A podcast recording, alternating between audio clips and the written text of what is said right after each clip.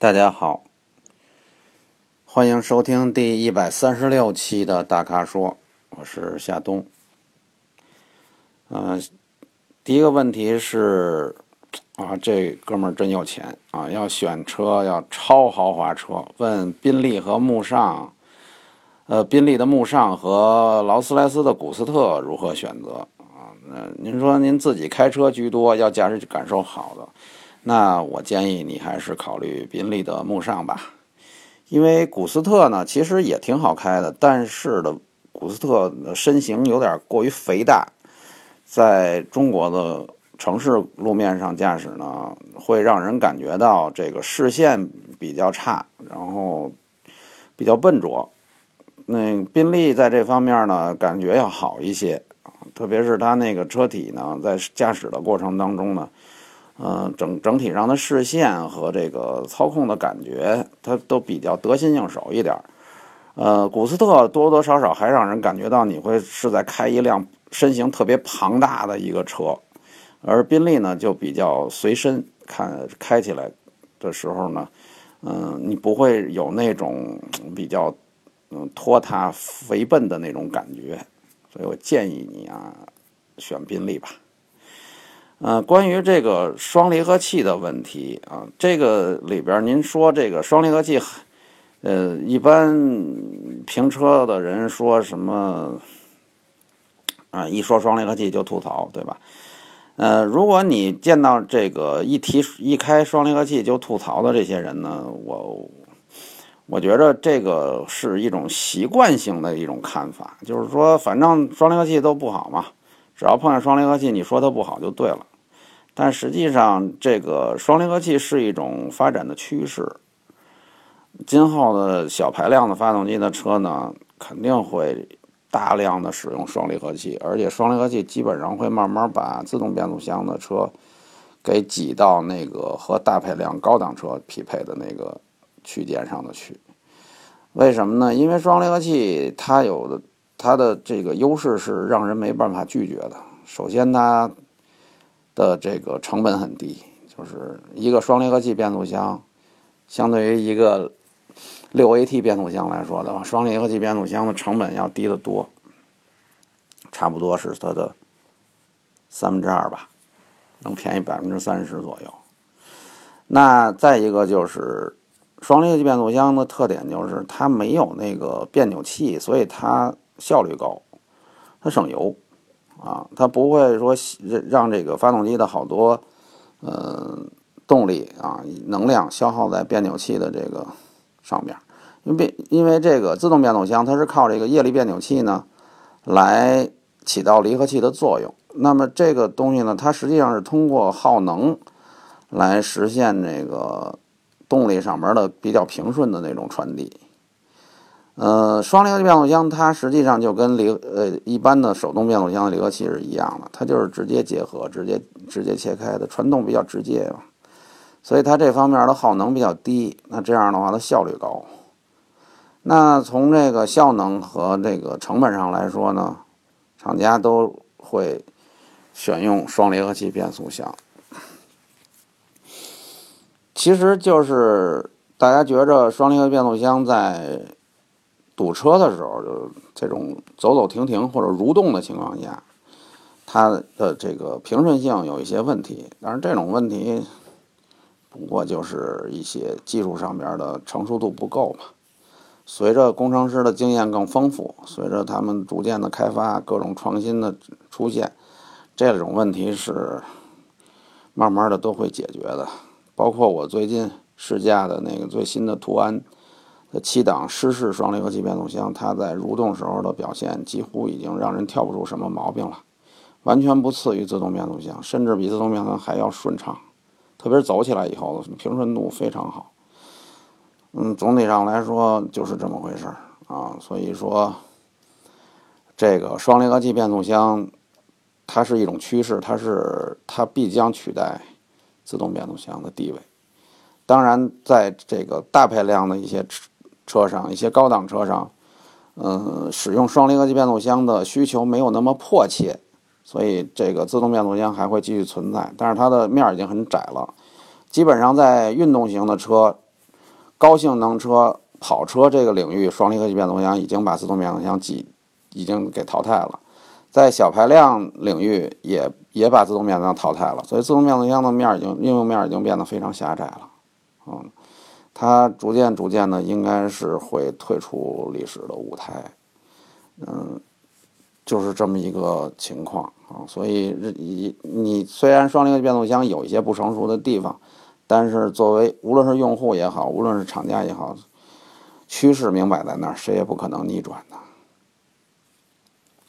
那你说马自达和奔腾这个买二手的，我建议你还是别买奔腾了，您就马自达吧。啊，都买二手了，干嘛不不买一好点的，是吧？因为奔腾它基本上用的技术都是来自于马自达啊。那嗯，有有原有原装的，咱不使啊。呃，再有一个像这种自主品牌的汽车呢，它当然二手车会比较便宜了，但是其实因为既然是二手车嘛，这个它都到了一种上年纪的状态的时候，它就会出各种各样的毛病。那自主品牌车的做工，它的这个耐用度、耐久性。跟正儿八经的日本车那肯定差很多了，所以我是建议你买锐意2.0。至于说这俩车手动挡车型的发动机和变速箱有没有什么区别，这我不太知道。我一般我也不太去认没没认真去研究过这东西，而且我觉得其实其实这玩意儿研究不研究也无所谓啊。我基本上不去研究的，我不太信任这种这种自主品牌的车。的这个状态，特别是你光发动机和变速箱还是一部分。作为一个完整的汽车，它其实在这个二手的时候，那它的车的内饰，它车里边的各种设备的使用度，悬挂底盘件、转向、刹车等等，还有车身钣金件、车门子的紧固程度啊，等等这些方面，车架的紧紧固程度啊。嗯，内饰方面的这个老化啊，等等，这些我觉得才是非常关键的东西了，啊，那在这些方面，我觉得这这自主品牌可能是没有，还是比不上这个原正儿八经的日系的产品。嗯，如果您钱够的话，我是那意思啊，这个买一台马自达锐意2.0手动，我觉得是，嗯，肯定要好过买一台奔腾 B90。呃，下面这问题说铃木已经被边缘化了，对不对？对，铃木确实这品牌已经在中国市场上已经被边缘化了，但是铃木在日本市场上有它一个固有的一个地位啊，在中国市场基本上是被边缘化了。呃，在美国市场上呢，铃木呢就是卖维特拉和和就是那种轻卡类型的车 SUV，而且还不是大个的，一般都是中小型的。嗯，然后还有一些皮卡这类的东西，嗯嗯。这个，嗯，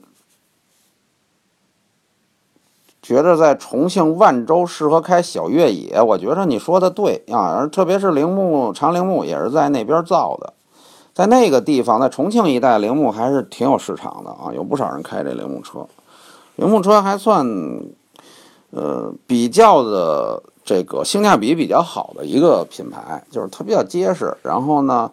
呃，也比较好使，但是车看起来特朴素，没有什么花哨的东西，就是那种便宜，在日本就是那种便宜车，小车。然后在中国呢，他基本上也坚持这个风格，然后他不怎么花钱搞营销，所以他这个就被边缘化了。在中国卖车现在就是得玩了命的那个做广告，那铃木它不再不不不太这么干，它产品的竞争力也不是特别强。但是你要真说弄台铃木开着呢，也没什么大问题。啊，呃，如果说大山深处开小越野呢，那我觉得像维特拉这样的车型，其实越野能力还是不错。然后呢，还有就是铃木，它还有一更小的一越野车啊，就是，嗯，但是那个车应该是进口的啊，那个是比较硬派的些铃木越野车。那要说这个这些车型呢，我觉着包括铃木的轿车啊，比较小型的，其实卖的也都还可以，特别是那个奥拓，是在微型轿车里，铃木奥拓一直是独树一帜的一个非常好的选择啊。丰田雷凌的刹车行程大，可以调不可以调？一般来讲啊，这种事儿，这种如果说你买了雷凌，你开头开的时候刹车行程不大是正常的，结果你开了一段时间，比方说像你说的，开了三千公里以后，然后你就发现行程变得越来越大，行程开始变大，它一定是出事儿了，它不可能它是原来的事儿啊，也它这不可能是正常的啊，因为这种车一般你你一个刹车你正常用的话。用了一两万公里也不会有什么大问题，那怎么会变成那个你刹车的行程就是怎么会突然就变大了呢？啊，那你这个如果说刹车的行程变大了呢，然然后刹车又变软了呢，那有可能是里边进了气儿了，就刹车系统密封不好，里边进了进了水。进了水蒸气，然后它那水蒸气，它那个在你使用的时候，它有水分，它不够干燥嘛？它里边就是刹车液里边有水分，有水分之后呢，当你这个比较频繁的踩刹车的时候，它那个发热，发热以后那水分就蒸发变成了空气，变成变成气态，变成水蒸气，就使你的刹车里边产生了气泡，产生气泡以后呢，你这刹车力度就不够了，刹车行程可能变大。然后呢，这个时候那个当那个它冷了之后呢，它那个水汽又又又变成液态了，然后它就又没事儿了，所以它就有时候会，你就会呃感觉到这种情况，就是当你去猛力踩刹车的时候，大力踩刹车的时候，反而这刹车不太好使。这慢慢踩的时候呢，可能好像还有用啊，还行，等等。但是这个。这些东西就看你，你这里边说的不清楚，到底怎么回事？我也嗯，我也不好判断。但是就是说，你要看你自己的感觉。就是如果你在买之前，比方说你头一一千公里、两千公里的时候，这刹车是你没感觉到有什么异常。到了三千公里过了，突然你觉得行程有点长，变行程变长了，刹车变软了，那一定是有事儿，那就应该去去调啊。假如四 S 店说他没辙。那你就找一个专业程度更好一点的。其实有时候四 S 店未必专业化程度高啊。那这个去，你比方说把刹车里边放放气、放气呀，放一下气呀，然后这个检查一下刹车盘片有没有什么磨损不不正常的磨损或者什么一些问题啊。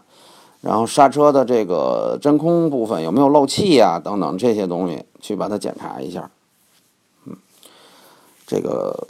下一问，最后一个问题就是问国产车、进口车区别。说这个好多专业人士都建议，资金充裕的话，能买进口就买进口。我不知道您说这内部或者专业的人士都是什么人啊？这个，这我我觉得这这种建议根本就一点都不专业啊。嗯，什么叫资金充裕的话，能买进口就买进口啊？这不是废话吗？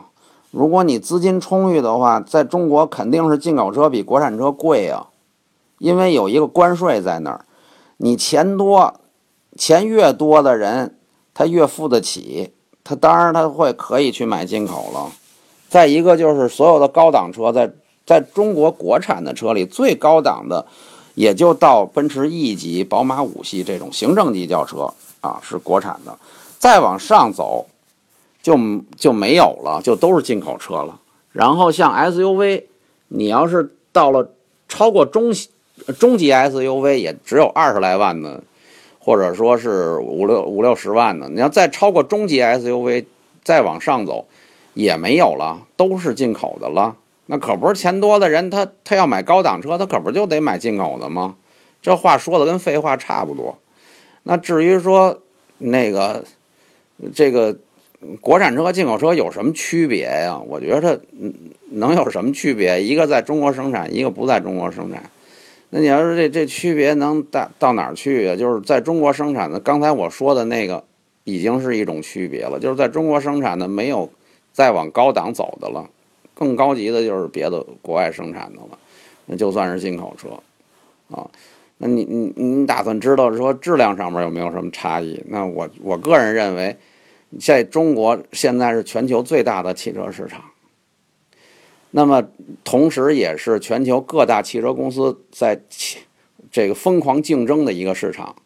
那我问你，偷工减料的风险有多大？你知道吗？